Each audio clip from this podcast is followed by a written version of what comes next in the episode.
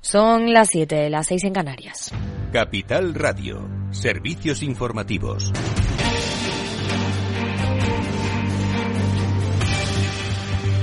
Buenas tardes. La Comisión Nacional del Mercado de Valores mantendrá suspendida la cotización de la compañía hotelera NH hasta que Minor, su principal accionista, explique en el mercado su anuncio de compra de acciones, ya que podría tratarse de una OPA y estar obligado a cumplir determinadas condiciones legales. En un comunicado, la CNMV considera que la información actualmente publicada no permite al inversor minoritario formarse un juicio sobre el anuncio con conocimiento pleno de la información privilegiada existente sobre.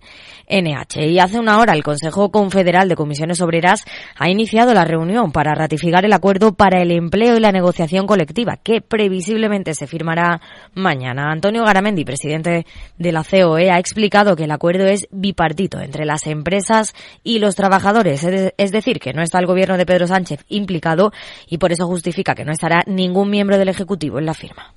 Aquí no se ha vetado a nadie, ni se veta a nadie pero eh, yo creo que, y precisamente por todo lo que hemos estado hablando ahora, eh, este, y, los sindicatos lo tienen claro también, este es un acuerdo bipartito, este es un acuerdo donde, donde somos, eh, ese diálogo social bipartito el que, el que ha realizado este acuerdo. Por cierto que PYME da un tirón de orejas a los sindicatos y alerta del cierre masivo de pymes en España. Lorena Ruiz. Sí, el presidente de la patronal catalana de pequeñas y medianas empresas, Antoni Cañete, ha pedido a los sindicatos que no den un mensaje generalizado y no afirmen que todas las empresas tuvieron beneficios extraordinarios en 2022 porque asegura el año pasado cerraron unas 26.000 pymes. Esto supone un aumento del 10% y el mayor incremento de la serie histórica que se debe sobre todo a la pérdida de margen, al incremento de deuda y al aumento de los costes. Y es que en el caso de sectores como el agrícola o el comercio, los márgenes se han tensionado tanto que la situación de muchas empresas se ha hecho inviable. Además, el presidente del PIMEC ha asegurado que las empresas del IBEX aumentaron sus ganancias en un 35% en 2022, mientras que muchas pymes siguen en el nivel de ganancias de 2019 y con una mayor deuda de la que tenían entonces. Gracias, Lorena. Lo que sí ha hecho el Gobierno hoy es aprobar en el Consejo de Ministros la financiación de la promoción de unas 43.000 viviendas públicas de alquiler asequible con 4.000 millones de euros de los fondos, el impulso a otras 20.000 viviendas en terrenos del Ministerio de Defensa a través de la entidad pública empresarial de suelo y la creación de una línea de avales del ICO que cubra hasta el 20% del crédito hipotecario de familias con menores a cargo y jóvenes de hasta 35 años con un máximo de 37.800 euros de ingresos anuales. Raquel Sánchez, de Transportes, defiende el plan.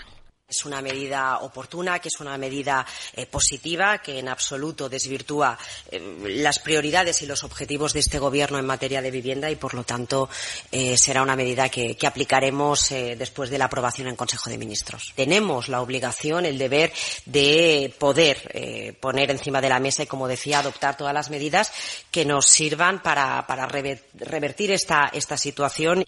Hemos conocido también que España duplica las importaciones de gas natural ruso en el primer cuatrimestre del año con respecto al mismo periodo de 2022, arrebatando el puesto a Nigeria como tercer mayor proveedor por los contratos a largo plazo que mantienen activos algunas compañías españolas con el país exsoviético. Argelia sigue siendo el principal proveedor, mientras que Pekín advierte de posibles represalias contra la Unión Europea si promulga un nuevo paquete de sanciones a la exportación a Rusia, que se debate mañana y que afecta a varias empresas chinas. Alemania le ha respondido que el nuevo paquete no está dirigido contra ningún país en concreto. Y a las 8 el balance con Federico Quevedo. ¿Qué tal, Fede? Aidas Kirek, muy bien, buenas tardes. Pues hoy tenemos un programa muy intenso. El gobierno ha aprobado esas eh, medidas, eh, esos avales del ICO para la ayuda para la compra de viviendas y obviamente lo tenemos que analizar. Lo haremos con Laura Blanco en nuestra lupa, hablaremos también de más temas con ella eh, en, la, en, la, lupa de aquí del balance. Eh, hoy tenemos una entrevista, estamos, estamos en campaña electoral y vamos trayendo aquí candidatos. Hoy vienen,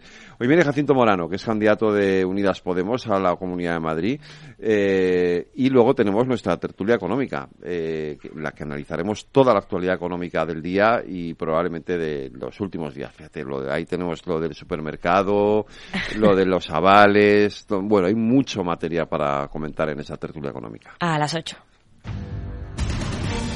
Claves del mercado. Tono negativo en Wall Street, mientras que en el mercado de divisas, según las pantallas de XTB, el par euro dólar a 1,0958. Más información aquí. Muy buenas tardes. ¿Te interesa la bolsa? Invierte en acciones o fondos cotizados sin comisiones hasta 100.000 euros al mes con XTB. Vente al broker mejor valorado según Investment Trends y al mejor broker para operar según Rankia. Un broker, muchas posibilidades. XTB.com. A partir de 100.000 euros al mes, comisión del 0,2%, mínimo 10 euros. Invertir implica riesgos.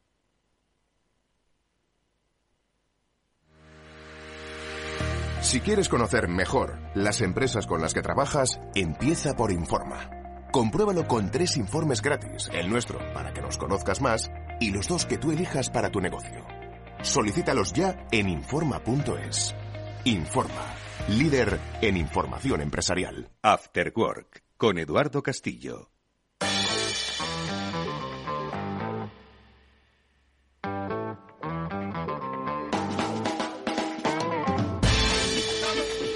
Hola amigos, ¿qué tal? Buenas tardes, bienvenidos al After Work que ya comienza aquí en Capital Radio. Hoy no nos queda más remedio y ahora lo vamos a hacer que seguir hablando de vivienda, porque es lo que marcan los políticos que hay que hablar en este tema, pese a que yo creo que hay muchos otros aspectos que seguro que vamos a abordar que están detrás de esta gran cortina de humo que es el tema de la vivienda y que ahora es utilizado, como digo, por los políticos, primero para distraernos y segundo para hacer su campaña electoral sabiendo que no van a solucionar un tema que nadie ha podido solucionar si es que se considera problema, que yo creo que sí, ¿no? El acceso a una vivienda, pero depende de qué problema sea. Es decir, ¿hay derecho a acceder a una vivienda? Por supuesto. Eh, de alquiler o en propiedad. El problema es que esa vivienda tiene que ser pues realmente asequible para los salarios que hay en España. Si no, yo entiendo que las autoridades y los reguladores pues metan ¿no? Pero esto no tiene que ver con esa necesidad de que se equiparen unas cosas a otras, sino con ganar votos de cara al 28 de mayo. Pero en cualquier caso lo vamos a comentar con la ayuda enseguida de Félix López, al que le preguntaré pues por este tema. No me queda más remedio, pero bueno, seguro que luego también algo de literatura económica que le pedí la semana pasada se va a traer con nosotros. Veremos si luego se incorpora también Chimo Ortega a nuestras conversaciones económicas y entre ellas vamos a detenernos en un tema, pues sí, relacionado con lo de las inteligencias artificiales, relacionado con lo del machine learning. Porque en esta ocasión, eh, ¿cuántas veces eh, habéis utilizado, por ejemplo, vosotros el chat GPT, ¿no? Que es el que quizás el más recurrente, ¿no? y le habéis hecho una pregunta y la respuesta no os ha resultado lo suficientemente satisfactoria. Bueno, pues igual es porque no hemos formulado bien la pregunta. Eh, bueno, pues vamos a preguntarle a Beatriz Hernández, que es eh, ingeniera de Machine Learning eh, de Paradigma Digital, sobre una profesión que yo no la conocía y que es una nueva profesión. Esta hace tres años no existía, que es la de ingenieros de prompts de inteligencia artificial. Es algo así como un traductor entre el lenguaje humano y el lenguaje de las inteligencias artificiales, pues para que cuando uno pregunte, la otra responda eh, pues eh, atendiendo a la pregunta, pero que hayamos preguntado bien. Bueno, nos lo va a explicar con mucho detenimiento eh, nuestra invitada de Paradigma Digital a la que luego más adelante saludaremos. Y como digo, trataremos un poco de ver este y otros temas económicos que los hay muy importantes y no solo ahora en el que marca la agenda política, que parece que solo estamos al periodismo de declaraciones, pero bueno, ojo, es lo que hay, seguro que hay otras muchas cosas que le han llamado la atención a Félix López. Venga, está Víctor Nieva gestionando el programa técnicamente, eh, yo soy Eduardo Castillo y vamos a escuchar algo de buena música para darle paso a nuestro amigo Félix. Venga, vamos allá.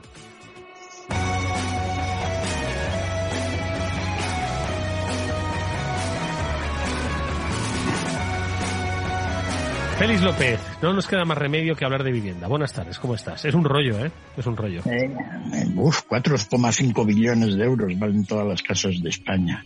4,5 billones. Sí, eh, más o menos 3,2 veces el PIB de España, ¿no? Sí. Por, por debajo de lo que alcanzamos en la famosa burbuja, ¿no? Cuando fuimos campeones mundiales allá en el año 2008, ¿no? Aparecíamos en el ranking de la mayor burbuja inmobiliaria de la historia. Sí. Pues bueno, los pisos han vuelto a recuperar un poco los precios, pero el PIB, básicamente debido a la inflación, pues ha subido bastante más, ¿no? Mm. Por lo cual, pues ya la cosa no, no vale tanto. Estamos menos, menos, menos burbujiles. Mm. El tema de vivienda, curioso esto, ¿verdad? Madrid es donde más valen los pisos. Barcelona, Málaga, Alicante, Baleares, muy interesante. Venía yo un estudio de idealista, ¿no? El portal idealista, que ha sumado todos los pisos de España, el valor de ellos en el catastro, y saca estas cifras, que están, están muy bien, la verdad. ¿Y qué te parecen? ¿Qué, ¿Qué, lectura hacemos de las cifras? Porque para mí son cifras en bruto que dices, oye, qué bien, todos los pisos valen eh, 5 billones, que es eso, pues eh, dos veces el PIB, bueno, tres veces el PIB. sí, Porque nuestro PIB es uno y pico, ¿no? Más o menos. 1,4, por ahí un poco más, ahora con la inflación. Y entonces, vale, eh, yo quiero decir, el curro de idealista, manejar datos, creo que es eh, eh, extraordinario, ¿no? Pero ahora hay que sacar la historia, es decir, 5 millones, 5 billones es el valor de los pisos, desde ese piso que hay en Santa Cruz de Mudela hasta un piso que hay aquí en la calle Serrano, todos juntos, ojo, ¿eh? Porque pisos son pisos y casas, ¿no? Entonces, ¿y eso qué nos quiere decir, Félix? Bueno, pues que, que 4 o 5 billones no son más que 4, lo cual tampoco nos dice mucho, ¿no? En España, ¿no? bueno, aparte de que aquí hay mucho piso turístico, etcétera, ¿no? Que fíjate, Málaga, Alicante aparecen por ahí, pues porque también debe tener un valor, pues oye, en propiedad de extranjeros. Pero España, una de las cosas que, bueno, se está ahora discutiendo o, o, o saliendo a la palestra, es un país tradicionalmente en el cual la gente es propietaria de pisos. Sí. Comparado con otros países, ¿no? Esto ha bajado un poco después de, de, de, de la crisis, porque básicamente pues mucha gente joven tiene problemas de acceso a la vivienda por su coste, ¿no? Hmm. Y hay un poco por las ideas esas de ver qué se puede hacer para ayudar a la gente pues a que, a que se compre la Tener casa. su vivienda, sí. Sí, mucha gente no lo ve bien, en el sentido de que pues cuando la gente tiene una hipoteca la movilidad laboral disminuye enormemente. Y entonces hay países como Alemania en el cual pues la gente solo un poco más de la mitad es propietaria, ¿no? Y la otra mitad de la gente pues vive de alquiler. Esto tuvo su gracia en la época de la crisis, porque como la mayor parte de la gente pues no tiene mucha riqueza, salvo los ricos, claro, pues eh, la riqueza básicamente está concentrada en la vivienda. Entonces, si tienes una vivienda, pues tienes algo de dinero. Y si no tienes vivienda, pues no tienes dinero. Eres más pobre que la rata, sí. Y entonces los alemanes, como no tienen vivienda comparado con los griegos, eran más pobres que los griegos.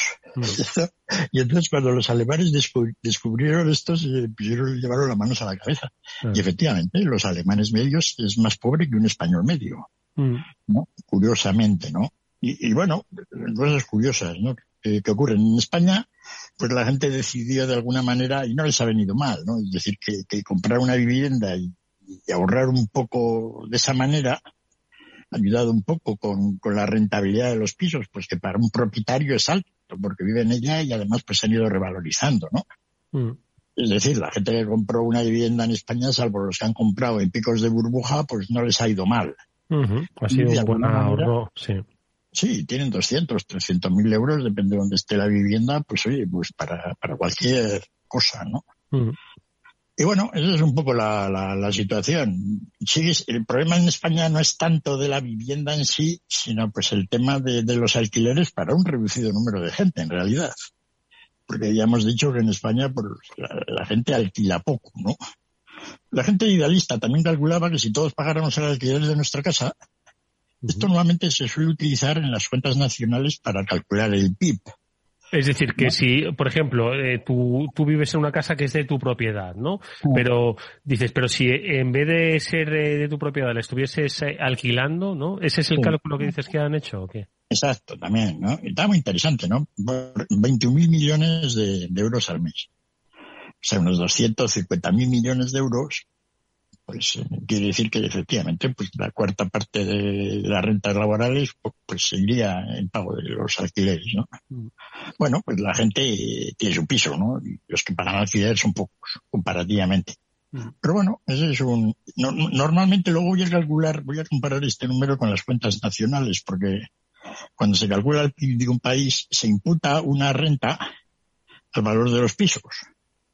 ¿No? Esto que han hecho los de idealista, pues al tipo de, de- de lo que cuesta un alquiler ahora, a ver cómo lo calcula el Instituto Nacional de Estadística, ¿no? Un poco para ver cómo, qué diferencias puede haber por ahí, ¿no? Soria es donde menos valen los pisos. Claro, es pequeñito, ¿verdad? Pero bueno, que los soreanos que nos estén escuchando que no se sientan mal, que oye, encantado, seguro que hay gente que tiene unas casas estupendas en Soria, ¿sabes? Y, además valen menos. Exactamente, suerte. Sí, porque oye, hay Teruel también, Palencia, Zamora, Cuenca, ¿no? Pues oye, pues eh, son lugares donde... Sí, sí, porque el hecho de que un cuchitril en Madrid valga 300.000 euros no le quita la consideración de cuchitril asqueroso, ¿verdad? Efectivamente, ¿no? Es decir, en España, pues oye, hay, apartamentos que valen medio millón de euros aquí en el centro de Madrid, que con eso te compras en Soria una urbanización, ¿no? Sí, sí. sí. O sea, que, bueno. Y entonces en España lo que hemos hablado varias veces, pues oye, el problema de los pisos pues está centrado en algunas ciudades.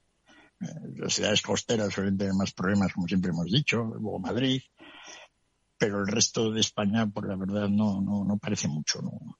De todas formas, Félix, las, las medidas políticas ¿no? que se están un poco ahora eh, enarbolando, ¿no? Con ese carácter puramente electoralista, ¿no?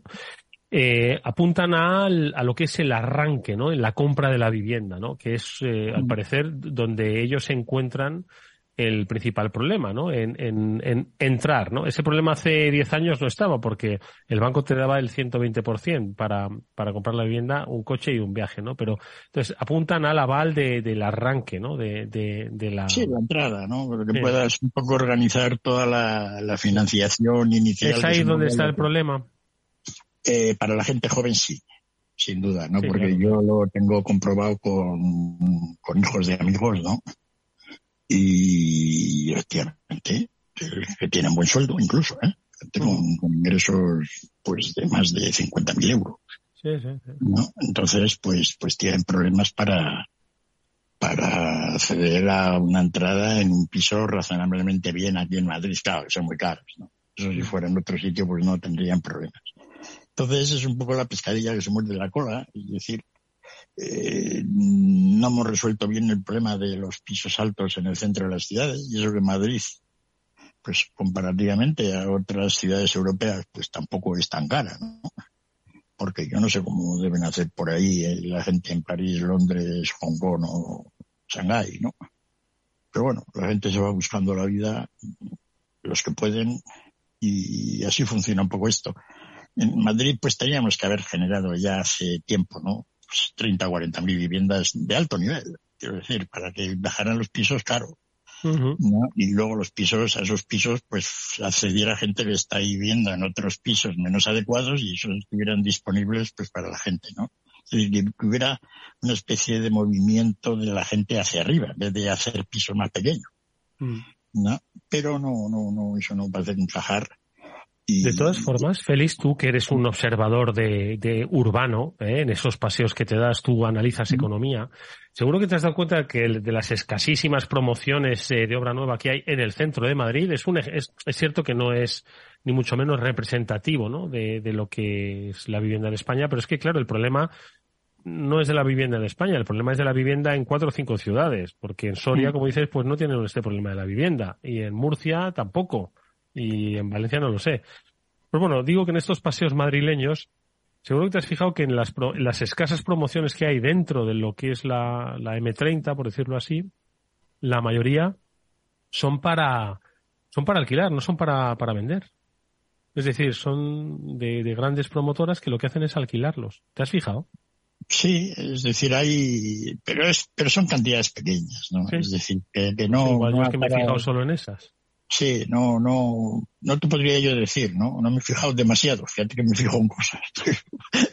lo que me comentas, eh, pero bueno, eh, no cabe duda de que efectivamente el mercado del alquiler, pues a mucha gente le está resultando atractivo, ¿no? Lo cual va un poco en contra de la idea de, de pues mucha gente debería estar poniendo los pisos en alquiler, pero no debe haber tanto piso vacío, al menos aquí en Madrid, como la gente dice, ¿no?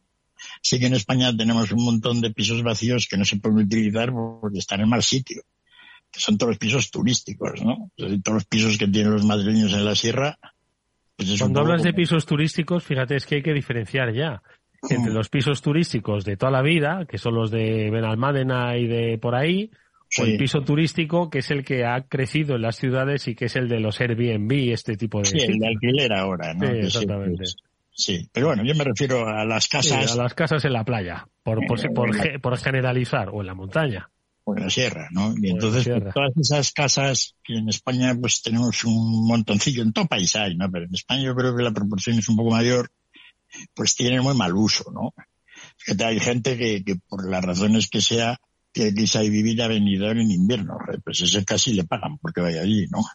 Mm, claro. Es decir, que, que, que son situaciones un poco, pero aún así, para una situación como la española, en cual ya la población no crece, ¿no? Y en realidad vamos a necesitar menos vivienda. Es cierto que, que, que la vivienda en todo el mundo en los últimos 20, 25 años, de media, la vivienda barateja ha mejorado muchísimo la calidad y el tamaño de media. El otro día estuve viendo unos análisis de algunos países. Sí, pero esto es como, como los coches pequeños, que antes no llevaban aire acondicionado y ahora llevan todos aire acondicionado, elevan los eléctricos, ¿no? ¿Te refieres a eso? Sí, quiero decir que de alguna manera nos quejamos también de todo esto, pero en realidad estamos recibiendo servicios de vivienda de mucho más valor. Hmm. ¿no? En, así de media, ¿no? ¿Qué decías que viste el otro día? Sí, ¿no? De países, ¿no? De cómo había aumentado, pues que, que, que, que en, varios países, en Europa, ¿no? Alemania, Inglaterra, en Estados Unidos, pues que el piso promedio de ahora, pues era un piso de cierto lujirio en el año 85. Es decir, que ha habido una subida de nivel. Bueno, esto siempre se dice, en Estados Unidos se ha visto según van aumentando las casas de tamaño que pasan de un tamaño de 150 metros cuadrados a los 200, 220 y a las McMansions, esas que ahora llaman de más de 240 metros cuadrados, que eran las que se generaban en los últimos años, ¿no? O sea, que ha habido, hay más vivienda en metros cuadrados, de mejor calidad, pero de alguna manera el coste de lo que se supone para el bolsillo de los ciudadanos pues se mantiene muy alto. Quizá porque pagamos más servicios por ellos. Quizá deberíamos estar pagando un 30% menos por un apartamento que tenía un, pues oye, una calefacción de gas de aquellos que se enchufaban, ¿no? Entonces, ese es un poco el problema, ¿no? Y, tampoco es un problema muy gordo, porque ya te digo, los alquileres, pues, para en Madrid lo haríamos con 40.000 viviendas, 50.000, o sea, pero no se soluciona. Ya. ¿No? Es un problema en el margen, realmente. Oye, Félix, eh, eh, digo, no, no quiero adelantar literatura económica, pero seguro que alguno de los que has leído ha escrito o ha tratado de escribir sobre vivienda y algunas conclusiones habrá llegado. Lo digo porque ahora los políticos, como se creen muy listos, ¿no? que, creen que van a solucionar el problema de aquí al, al 28 de mayo, faltan 19 días, que lo van a solucionar de aquí a 19 días, pues seguro que igual te tendrían que leer alguno de los que tú has leído. ¿Qué has leído que han escrito sobre vivienda? Lo que pasa es curioso, ¿no? Es decir, esto lo estuve revisando hace un tiempo cuando cuando también me pidiste un poco lo mismo sobre el mercado de, sobre el mercado de alquileres, ¿no? Y entonces mm, me di cuenta de la pobreza conceptual que generalmente hay con, con esto. hay bastante escrito, pero poco, es decir, no ves ninguna idea y después cómo lo han resuelto aquí, ¿no? Es decir, la gente no le ha echado demasiada pensada, pese a que es un problema realmente grave. Tal es así que voy a ver si tengo tiempo y dedico un par de meses quizá a escribir un pequeño librillo sobre ello, porque es un tema que tiene su interés. A ver si descubro algo, ¿no?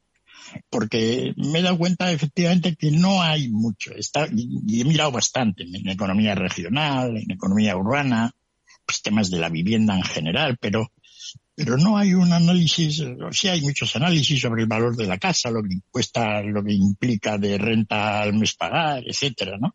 Cuántos salarios pues, tienes que pagar para comprarte un piso. Y entonces, pues, pues nada, los salarios de, de Senegal hacían falta 400 años para comprarte un piso en Zamora. Cosas así, ¿no? Eh, eh, Porque claro, las desigualdades en el mundo también son realmente. Sí, son terribles. yo cuando, yo pues ya sabes que me preocupo mucho por la situación del mundo en general. Mm. y de África en particular, ¿no? Y entonces, pues todos estos problemas un poco europeos, pues, pues, a veces los miro un poco a distancia, ¿no? Como diciendo, pese a que aquí en España, pues efectivamente cosas que teníamos que tener resueltas. Más que nada porque esto de hacer casas no se nos da mal. Mm. ¿no? Y de alguna manera, pues teníamos que haberlo resuelto mejor, ¿no? Para que la gente joven pues oye, pues pueda salir un poco de su casa ya, emanciparse. Pero como luego también tenemos, el problema que tiene también todo esto, es pues el mercado laboral de los jóvenes que tenemos en España tan desastrado. ¿no? Entonces, pues rentas limitadas, los chicos terminan la universidad, pero no encuentran, con, sino una formación muy práctica, pero sí son listos. Es lo que hace falta, ¿no? Mm.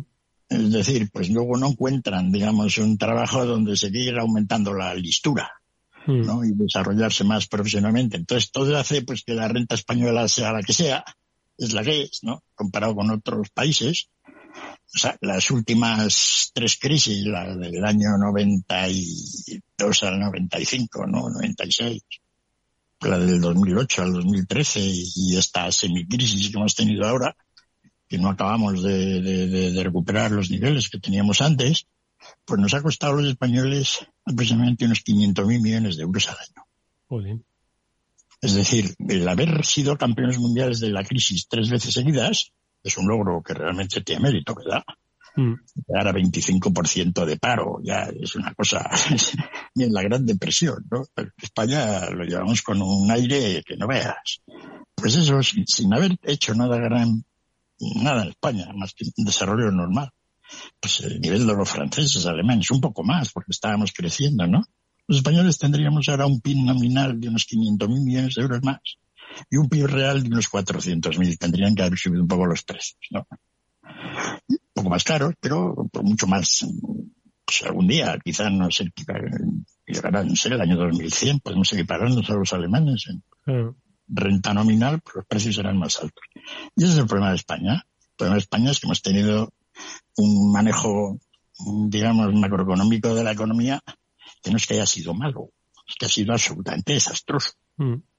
¿no? Y ahí andamos, ¿no? Un milagro realmente que en España todavía la gente pueda llegar un piso con todo lo que se ha manejado, ¿no? Oye, Félix, pues sigan, construyendo pisos a base de, de botín oficial del Estado, ¿no? Bueno, esto me recuerda mucho a, a Chávez, no me acuerdo yo, joder. Cuando yo iba a Venezuela, iba, durante un tiempo estuve yendo una vez al mes, ¿no? Y llegaba los sábados, salía del, del aeropuerto escopetado, se hundió un puente con, eh, que unía el aeropuerto con la capital, y entonces ya había que dar una vuelta. Para llegar a, para llegar a la televisión y ver el aló presidente de Chávez, que era un espectáculo. No, ha habido programa de televisión que me haya tenido absorto tanto tiempo. Y entonces él allí, pues oye, pues, generaba riqueza, tal cual. Decía esto, pues lo de construir pisos, regalar tractores, ¿no? A los, a la gente de Paraguay ya les organizó, no veas, porque claro, Paraguay tiene aceite de soja, tienen, aceite, tienen agua de soja para aburrir, por lo visto. Entonces, oye, pues, pero no podían hacer nada con ella. Entonces, la llevan a Venezuela, Chávez creaba las fábricas y había aceite de soja, no veas, para regalar para todo el mundo. Y es un poco la idea esa, ¿no? Es decir, cuando ves a la gente que empieza a contarte historias, pero que te hacen es reír, pues dices, santo cielo, ¿no? Y bueno, pues de eso hay mucho en Europa, ¿no? Bueno. Oye, ahora seguimos hablando, Félix, un poco de vivienda porque vamos a hacer un pequeño break y vamos a hablar de inteligencia artificial. Antes que hablabas de empleo, pues estos son nuevas oportunidades de empleo, pero es un empleo que yo voy descubriendo poco a poco con esto de la irrupción de la, eh, de la inteligencia artificial. Ahora enseguida saludamos a nuestra invitada de Paradigma Digital que nos va a hablar de prompts de IA. Bueno, yo los voy a llamar traductores y que ella nos lo explique. Venga, un poco de música y la saludamos. Capital Radio.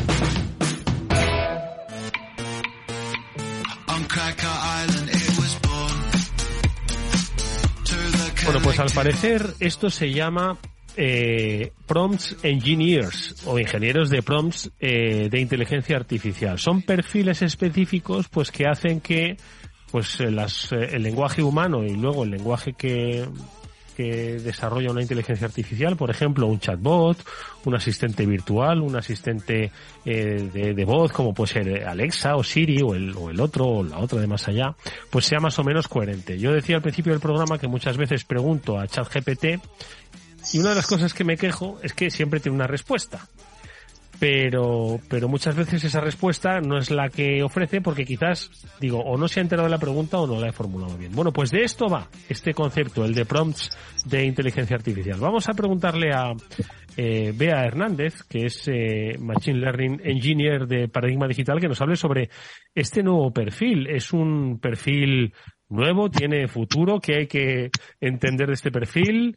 Bea, te saludamos. Eh, buenas tardes, ¿cómo estás? Hola, ¿qué tal? ¿Cómo estás? A ver, lo primero de todo, vea, ¿cómo se pronuncia este perfil? Prompts de inteligencia artificial. Bueno, un perfil que es un puesto, una profesión, cuéntanos. Pues es una, realmente es un puesto de, del campo de la inteligencia artificial que acaba de aparecer. Em, acaba de aparecer, como bien decías, gracias a estas nuevas inteligencias artificiales que podemos usar todos. Y, y realmente ha aparecido con el nombre de Prompt Engineer eh, con un poco, yo creo, la intención de, eh, bueno, prompt eh, es lo que escribimos ¿no? en esa cajita que tenemos y Genier es un poco eh, con, con, esa intención de, de, que sabemos lo que hay que hacer y lo que hay que modificar para conseguir la respuesta que queremos de estas inteligencias artificiales. Mm. Sí, porque yo hablaba como una especie de, traductor, ¿no? Exactamente. Entonces, y esto es porque hay un, se ha identificado que en esa relación nueva, ¿no? Eh, que estamos descubriendo ahora entre los humanos y, o el lenguaje humano y las, y las máquinas, pues todavía hay algo que no acaba de engranar, ¿no? Entonces, ¿cuál es el problema que identificáis vosotros, los ingenieros, y que se mejora con la figura del prompt?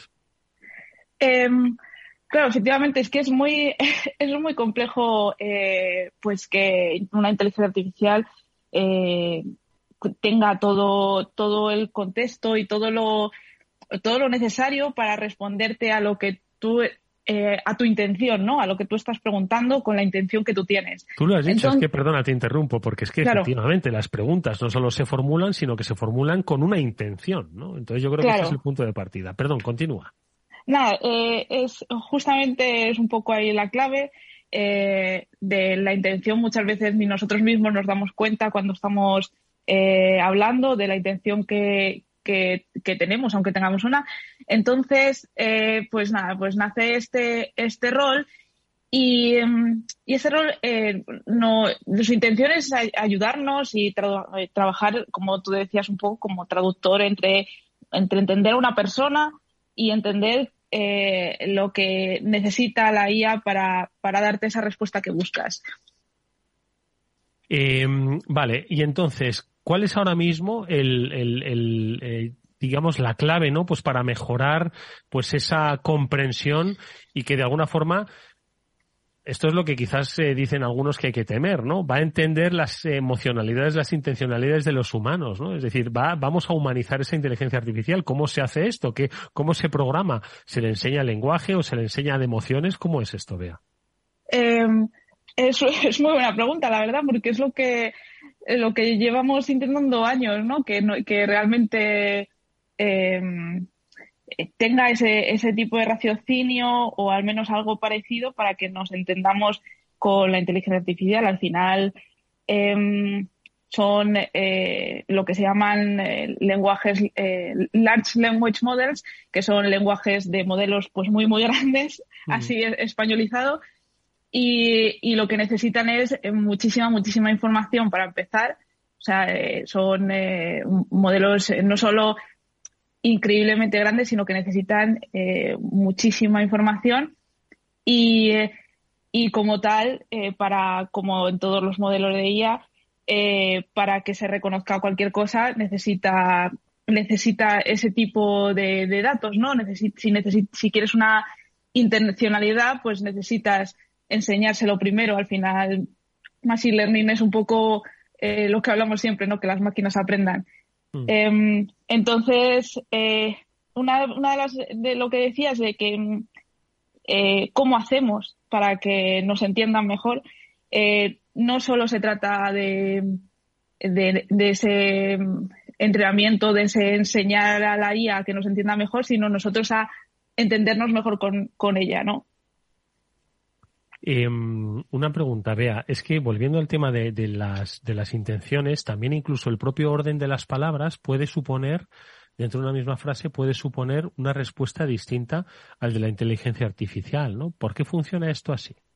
eh, por supuesto. Y, bueno, no sé si te habrás dado cuenta, hablando con ChatGPT, eh, es muy curioso cuando, cuando le dices, teniendo en cuenta esta premisa, eh, te hago esta pregunta y te responde una cosa eh, completamente distinta que si no se la pones. Em, efectivamente es, es eso, cómo em, cómo conseguimos entendernos. Para eso eh, justamente ha nacido este rol de prompt engineer, que es el que, el que eh, hace test sobre estas limitaciones y sobre estas capacidades que tiene, que tiene la IA. Eh, que tienen las IAs generalistas, como puede ser, pues bueno, pues hablamos mucho de ChatGPT, pero también están las, las IAs que, que con un texto te generan una imagen, que son básicamente lo mismo con otro tipo de respuesta, pero funcionan de la misma manera y al final eh, nosotros hacemos un prompt con una intención y aunque no queramos un texto, queremos una imagen. Eh, Bea, ¿cuál es un poquito el, las características de este prompt engineer? ¿Qué debe conocer? Eh, tú eres especialista en la inteligencia artificial. ¿Hay una formación específica en, en, en, este terreno? ¿Y quién ahora mismo lo está demandando? Porque al final como muchas veces hemos dicho, inteligencias artificiales nos rodean, ¿no? Eh, que decir, mm. no solo está ChatGPT, sino el propio Siri de los iPhone, el Alexa de los Amazon y otros tantos, ojo, eh, que yo pues son un poco los que tengo más a mano, ¿no? Entonces, eh, cuenta un poco eh, qué, qué, conocimientos debe tener y dónde más o menos están ahora mismo empleando. Em, ahora mismo es un rol súper nuevo, o sea que no, no, no da tiempo a tener una formación específica sobre ello, pero sí que es cierto que, em, eh, que, hay mucho, eh, muchos lingüistas, sobre todo, que conocen eh, lingüistas, lingüistas computacionales, que conocen más los entresijos de, de una IA conversacional. son los que, los que más avanzados están en estos conceptos eh, más allá de lo que de lo que podría estar pues una persona que se dedique a sistemas de recomendación por ejemplo. Pero vamos em, al final ahora mismo no hay una, una, formación específica. Sí que son personas eh, que que tienen eh, algunos conocimientos de lingüística algunos conocimientos de estadística para hacer muchos test para lo que hablábamos antes no testar esos esos límites de, de la mm. IA, o sea, hasta dónde me pueda responder bien, hasta dónde me puede responder algo concreto. Em, y eso requiere, pues, de tener una serie de recursos estadísticos em, no muy avanzados, pero sí que es cierto que eh, con conocimiento estadístico. Oye, y una última pregunta te hago, mm, porque es un profesor, ¿no? De inteligencias artificiales, como dices. ¿Sabes que le estoy preguntando al mismo tiempo a ChatGPT si conoce lo que es un prompt engineer? Que por supuesto lo conoce, ¿no? Entonces me no tengo dudas. Me, cuenta en historia que es una frase de palabras utilizadas como entradas eh, de un modelo de lenguaje de inteligencia artificial y tal. Dice, en resumen, un prompt engineer es un especialista en lenguaje natural que trabaja en el diseño y ajuste de prompts para mejorar el rendimiento y la precisión de los modelos de inteligencia artificial, ¿es cierto? Eh, eh, ¿Cómo luego se ejecuta? Cuando identifica dónde hay eh, aspectos de mejora, ¿cómo vamos a mejorar a ChatGPT para que nos responda más finamente? bueno, es algo, bueno, me has preguntado antes y, me he ido por otros lados un poco, pero, pero sí que es cierto que una de las,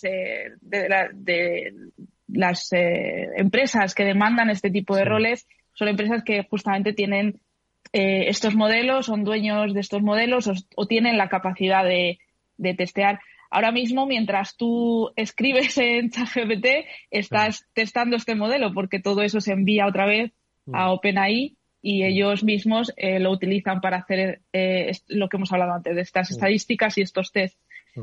nosotros, al utilizar eh, estos modelos abiertos, estamos eh, siendo eh, prompt engineers, ¿no? Estamos testando eh, las capacidades.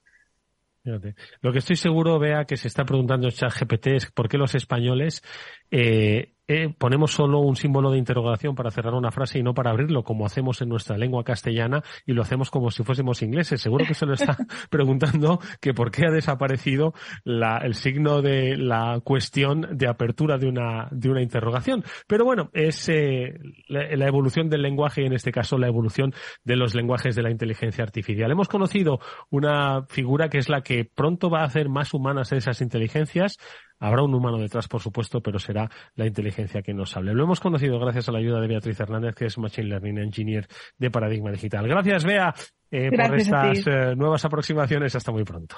Hasta luego. Adiós. Vamos con un consejo porque si inviertes en bolsa esto te interesa. XTB tiene la mejor tarifa del mercado para comprar y vender acciones y ETFs. No pagues comisiones hasta 100.000 euros al mes. Si inviertes en bolsa o quieres empezar, más sencillo imposible. Entras en xtb.com, abres una cuenta online y en menos de 5 minutos compras y vendes acciones sin comisiones con atención al cliente las 24 horas del día.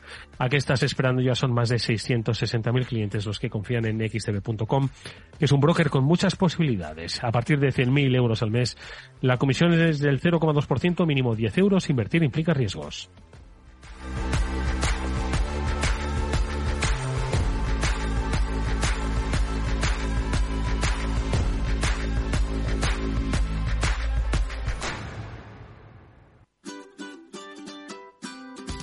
Mesa y Descanso es el programa donde Mar Romero te acerca cada fin de semana los mejores productos, te invita a disfrutar de los buenos vinos de cada denominación de origen y a conocer restaurantes y lugares de ocio con un encanto especial. Mesa y Descanso, los domingos a las 13 horas, aquí en Capital Radio.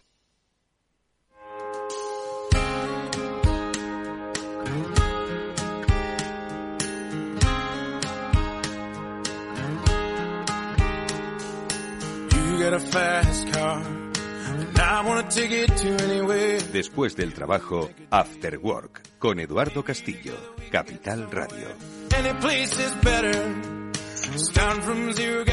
Bueno, pues eh, Félix, no sé si has estado escuchando a nuestra anterior invitada, si es que al final las inteligencias artificiales van a ser eso, pues poco más que sustitutivas de los humanos, van a entendernos y van a entender nuestras intenciones y van a ver que todas son, por supuesto, con doble intención porque el ser humano no hace nada en plan transparente. ¿Qué te parece?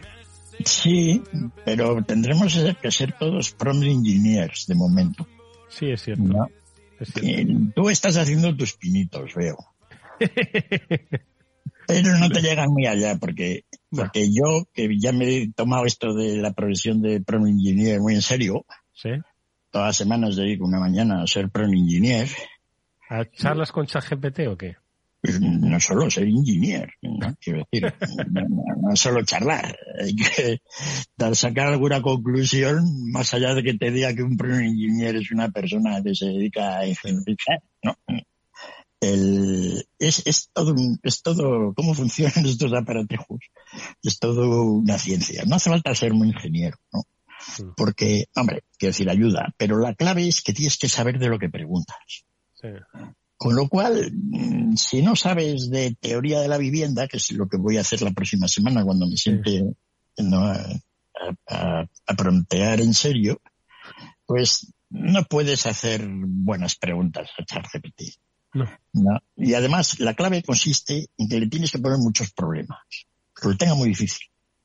¿no? Teniendo en cuenta lo que dijo Schiller sobre los precios, cómo fluctuaban en la década pasada, pero no lo que decía Friedman sobre la evolución de los pisos de no sé qué, pero teniendo en cuenta que todas esas cosas que para la mente humana son realmente complicadas. Sí. Mira, el segundo cláusula ya te has perdido, o a la primera.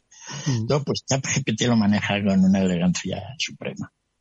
¿No? Y entonces te empiezas a dar cosas y te, claro, a veces te, te engaña porque se equivoca. Y entonces por eso tienes que saber, ¿no? Es decir, tienes que saber si lo que te está diciendo tiene un cierto criterio, mm. para luego seguir un poco conversando. Entonces, de momento, eh, pues está la profesión esta, ¿no? Yo, pues, te habrá pasado también. A mí, en, yo di paso en, mi cuenta de Twitter a tres o cuatro que escriben sobre esto y me brean todos los días con programas nuevos, ¿no? Etcétera, ¿no? Gane usted cinco mil dólares a la semana simplemente haciendo prompts. Entonces, está todavía esto por hacer, pero efectivamente hay una necesidad porque Está claro que estas herramientas pueden ser muy útiles, pero la utilización de momento es complicada. No, es complicada para sacar el partido de que hay que sacar. Hay que perder un tiempo aprendiendo un poco por prueba y error. Que va más, esto era como cuando empezamos con Google y, para hacer búsquedas bien, pues tenías que aprender un poco cómo hacerlo. No, no solo poner allí la palabra y que salga, que es lo que hacemos todos, sino que si querías, digamos, ir un poco más allá, pues tenías que saber una serie de comandos, etcétera. Esto es mucho más complicado que las búsquedas de Google, incluso para, al menos por lo que estoy yo, por lo que estoy yo viendo. Pero en conjunto sí, ¿no? Ahí probablemente vaya a haber un trabajo para gente. Imagínate una empresa constructora pues, que, que, que, que, tenga un departamento de diseño y de yo que sé, que, pues oye, tenga allí un par de arquitectos y ingenieros, oye, preguntando a la inteligencia artificial cómo resolver problemas pues del diseño de una empresa. ¿no? Entonces esto yo creo que se hará fácilmente, dentro de poco. Y entonces, pues, o que tú le pones a la inteligencia artificial cómo has diseñado la empresa y, la inteligencia artificial te dice si hay algún problema de cálculo. todo eso es ya potente, ¿no? Y yo creo que al alcance ya de estos programas, básicamente, ¿no? Y bueno, hay mucho más aparte de ChatGPT, ¿no? Yo estoy con este que me veré todos los días con cosas nuevas, pues como de vez en cuando pico y miro cosas, ¿no? Sí. Efectivamente, hay cosas útiles, ¿no? Por ejemplo, sacas un paper, lo pones en el centro, paper de economía, ¿no? Alquiler de pitching de no sé dónde. Pues entonces te hace una relación de todos los papers que están relacionados con él. ¿No? Y luego vas picando, los puedes descargar. En fin, la luz hasta ahora realmente, eh, realmente es todo novedoso, ¿no? Yo, después de tantos años perdiendo el tiempo investigando, pues veo esto y digo, joder, ya mala suerte que me toque al final. Que te ha tocado al final. Bueno, nunca es tarde, nunca es tarde. Pero, sí. Joder, estás hecho un, un, un pronter de, de, de, primer nivel, ¿eh? De primer nivel sabes que cuando yo me tomo las cosas un poco así, las exploro hasta las últimas consecuencias. Sí, sí, sí, ¿no? Hago, research todos los días, ¿no? Sobre cualquier tema. Y entonces, pues, pues sí. Voy a ver si, voy a ver. Bueno, me, me da, me da cosa ahora preguntarte por los, por la, por la literatura económica, macho. Claro, me, me, da la sensación de que se queda viejuna frente al, al chat GPT si coges, coges ya el típico librillo de economía, la verdad es que no he leído cosa interesante últimamente. Claro, estás liado con estás liado con el chat GPT. No, de vez en cuando, de vez en cuando concedo oportunidades, ¿no? A esquema tradicional, ¿no? Y bueno, pues he visto por ahí algunas cosas de, de, historia económica, pero eso ya está muy trillado, ¿no? Porque los países pobres son pobres y los ricos ricos, todo este tipo de cosas que, que ya la verdad, pues oye, para el que entra nuevo en el tema, pues es todo novedoso, ¿no? Mm. Brad Delon ha escrito un librillo sobre ello, un economista, vamos, americano, ¿no? Que está teniendo cierta popularidad. Pero bueno, a mí eso ya no me fascina. Sí por el título, ¿no? Pues he leído, estoy leyendo un librillo de, de relatillos de Brian Kaplan. Una vez comentamos sobre este fulano, que es realmente todo un personaje, este en realidad es un anárquico liberal. ¿no? Es una cosa rara, es, como a la izquierda derecha del liberalismo furibundo. Y entonces, pues, pues, bueno, ha escrito libros que realmente, uno que comentamos, me acuerdo, que fue el mito del votante racional. ¿no? Mm, bueno, pues mm, más o menos venía a decir que los votantes de racionales no tienen un pimiento. ¿No? Y, explicaba todas las razones por las cuales, pues, el sistema lo estamos viendo ahora, ¿no? Pues que va a votar la gente ahora en las próximas elecciones y en base a qué, ¿no? Pues la racionalidad, pues quedará vete a saber dónde, ¿no? Entonces él dice que no muy allá. Y, y, luego, un poco, bueno, luego hizo libros muy, muy interesantes. Este, por ejemplo, siempre dice que la educación universitaria, yo no estoy muy de acuerdo no por lo que se aprende en la universidad, sino por el ejercicio seguir pensando, implica estar en la universidad. Pero es muy en contra de la educación formal. Tal es así que sus hijos no los ha llevado al colegio. ¿no? Ha conseguido una exención, de alguna manera, de Estados Unidos, y entonces los ha educado en casa. Un poco como hacía John Mill con su hijo Stuart Mill. Y entonces los chavales ahora, pues claro, son unos genios. ¿Ah, porque, sí, sí, está claro, ¿no? Es decir, el colegio, pues vas allí y a qué te sometes. Son unos, son unos genios antisociales. No, no, que va, porque siempre, siempre se ha demostrado además que es un poco, es un poco siempre se ha dicho que el Empoleón es una persona poco sociable y tal, lo que te pruebas, pero en general no es así, ¿no? No, pero me refiero, bueno, no quiero decir antisociable, pero joder, ir al cole, otros niños, jugar a la pelota, que te rompan el corazón la chica más guapa, ese tipo de cosas. Bueno, no hace falta ir al colegio. ¿No? Vas luego por la tarde con los amigos. Sí, al parque, sí, ya, sí, también. Ah, y si, y si el padre es capaz, de alguna manera, de organizar de pues la vida intelectual de sus hijos, pues debería ser capaz de organizarlo otro. John Mill no fue capaz de hacerlo con su hijo y por lo tanto fue siempre un frustrado social. Mm. Pero, pero bueno, supongamos que este sí.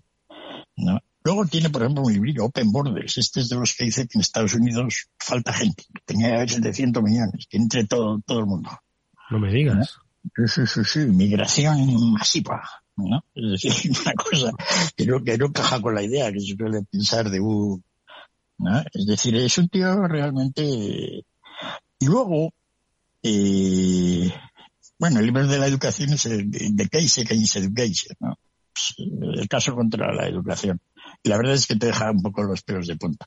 Dice que básicamente toda la enseñanza universitaria es señalamiento, signaling. Es decir, que tú vas allí a Harvard, pues para decir que mira, aquí estoy yo, y pero no aprendes mucho, pero... pero la has ido a Harvard. Y, pero he ido a Harvard, etcétera, ¿no? Y luego... Hombre, en parte, en parte, quiero decir, el valor de... ¿Tú te acuerdas cuando salieron aquello de los MOOCs de los cursos masivos online, ¿no? Que daban, que te podías, eh, yo qué sé, estudiar toda una carrera de derecho, ¿no? Y decían, no, no, en Harvard eh, damos el curso eh, gratuito, todo, todos los, eh, todas las materias eh, gratuito, masivo online. Dice, ahora, lo que te cuesta es pagar el título de que has sido en Harvard, que ese es el valor, ¿no? Que, que tiene, sí. ¿no? Sí, sí, no, efectivamente. Hombre, y un poco en Harvard, en los, un poco pues oye, el proceso de selección, ¿no? Pues como se supone que todo el mundo quiere ir allí, aparte de pagar un pastón, pues, pues, sí, pues hay pruebas muy duras. a lo más listos, ¿no? O más o menos. No, entonces tiene un librito este Brian Kaplan, el último librillo que sé que estoy tratando de, de, está bien, ¿no? Todavía no he leído mucho. Es, son votantes, está en inglés, ¿no? Voters como as mad scientists.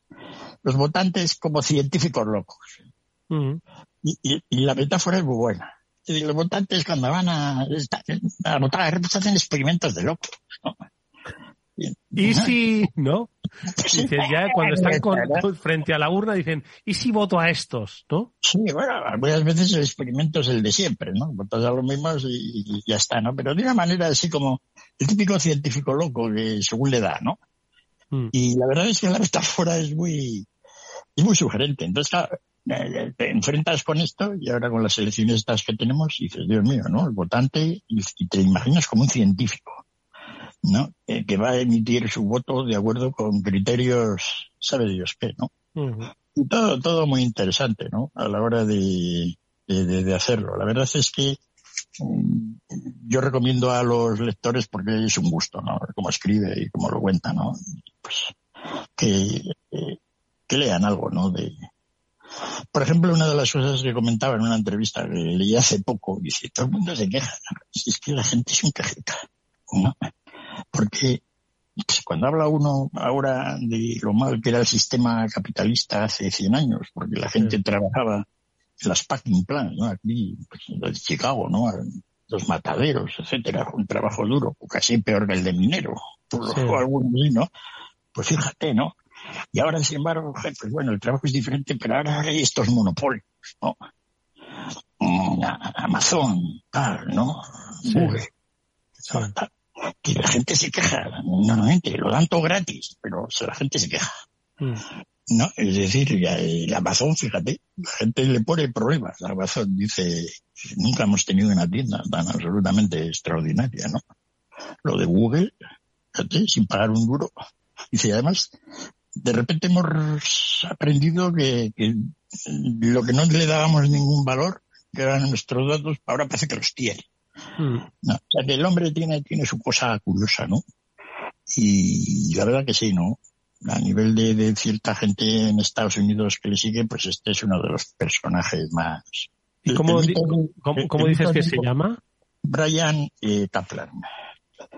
Entonces, el, mito del votante racional, que no es un libro tan antiguo, ¿no? Tendrá una decena de años así, está traducido al castellano. Y los demás yo creo que, no hay ninguno, ¿no? Mm, traducido, pero yo creo que este último pues lo harán, ¿no? Y así por comentarte algo, de algo que he leído últimamente, ¿no? Que de alguien que pues te dice cosas que de vez en cuando... Es un pues, tío joven, ¿no? Eh, tiene, yo diría 50 años, una cosa así. No, no sé, es bastante joven, sí, realmente. hombre, eso es un tío joven. Sí. Para, para haber eh, marcado ya un poquito de doctrina económica. para tener hijos hasta hace poco en edad, de educanda, hmm. no, pues, no, pues, eh, pues sí. Y, y bueno, ya veré si encuentro algo ya te digo, estamos atravesando una, una etapa brillante hace unos años de libros de economía, cada año salía uno bueno, mm. o al menos reseñable, pero últimamente eh, no, no, no aparece nada como que estamos un poco sosos, ¿no? Pregúntale a ChatGPT con una pregunta sesuda, pues que, te, que te formule una teoría económica válida para estos tiempos. Y en plan, pues un poco basada en, pues yo qué sé, en el Kapler que dices este y del otro y de... Sí, hay que preguntarle, mira, teniendo, te voy a hacer una pregunta, ¿cómo gestionarías tú la economía, pero sin tener en cuenta las ideas de este, pero con un poco, hay que ponérselo muy difícil. Y entonces ahí es cuando realmente empieza a, responder, ¿no? Alguna cosa que tiene cierto validez, digamos, teórica. Lo que puede ayudar en este caso, ¿no? Y en fin, ahí, ahí ando, ¿no? Ya buscaré un poco más con detenimiento, o si no, el próximo día volvemos a hacer una serie sobre, sobre las mujeres económicas, la podemos actualizar, ¿no? O sobre algunos aspectos. Por ejemplo, un tema muy interesante que no sea, es todo este tema de, de, de, de, de los tipos de interés, teoría monetaria, cómo hemos pasado de una etapa a otra, ¿no? Pues contar un poco una historieta alrededor de ello. Estoy un poco escribiendo ahí. Y eso es un poco, ¿no? La, la, la situación. Bueno, oye, pues me ha encantado este autor, ¿eh? eh Brian Kaplan, eh, un, como has dicho, un, un, ¿cómo es? Un anarco ¿cómo has... Un anarcocapitalista, anarcoliberalista, es un anarco, ¿no? Básicamente. Pues sí, sí, básicamente es un anarco, tío. Es un anarco, pero que no es comunista. Sí, sí, sí. O anarquista. Sí, sí, sí, sí, Es un anarco en lo demás, ¿no? Y, y bueno, ya te digo, ¿no? Yo cuando leí el libro de Open Borders hace años, digo, este hombre está zumbado, mm. ¿no? Y un poco lo está, pero, pero bueno, bueno. decir. Oye, Felizuco, que nos vamos, que gracias por haberme traído a esto. Ya me contarás la semana que viene, a ver qué te ha dicho ChatGPT y a ver cómo has eh, hecho eso de los prompts, ¿eh? que te has vuelto un experto. Gracias, Félix, ha sido un gusto charlar, ha sido un gusto escucharte. Igualmente, saludos a todo el mundo. Nos vemos nosotros mañana a la misma hora, a las 19 horas, en la sintonía Capital Radio, con Jorge Zumeta cerrando técnicamente el programa que lo abrió Víctor Nieva. Os habló Eduardo Castillo. Hasta mañana.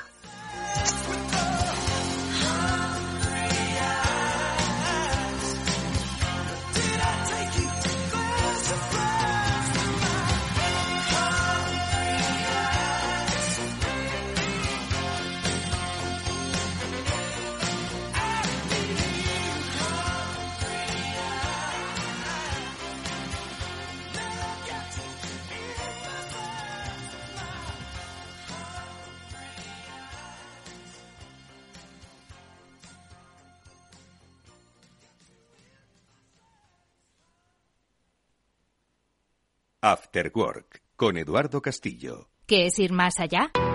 Con Arval podrás llegar donde te propongas de la forma más sostenible y desplazarte como y cuando necesites con una oferta de renting sostenible, segura y conectada.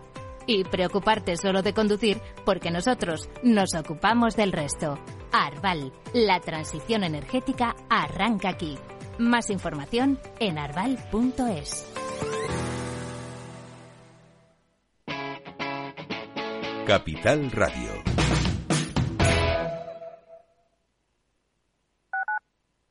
Capital Radio 103.2 Mesa y Descanso es el programa donde Mar Romero te acerca cada fin de semana los mejores productos, te invita a disfrutar de los buenos vinos de cada denominación de origen y a conocer restaurantes y lugares de ocio con un encanto especial. Mesa y Descanso, los domingos a las 13 horas, aquí en Capital Radio. Los miércoles a la una de la tarde en Capital Radio, Gestión del Talento. El escaparate de la formación para el empleo. Expertos formadores, agentes sociales y representantes de la Administración se dan cita en este espacio para impulsar el valor de la formación y el talento. Un espacio de Fundae, la Fundación Estatal de Formación para el Empleo, dirigido por José Joaquín Flechoso.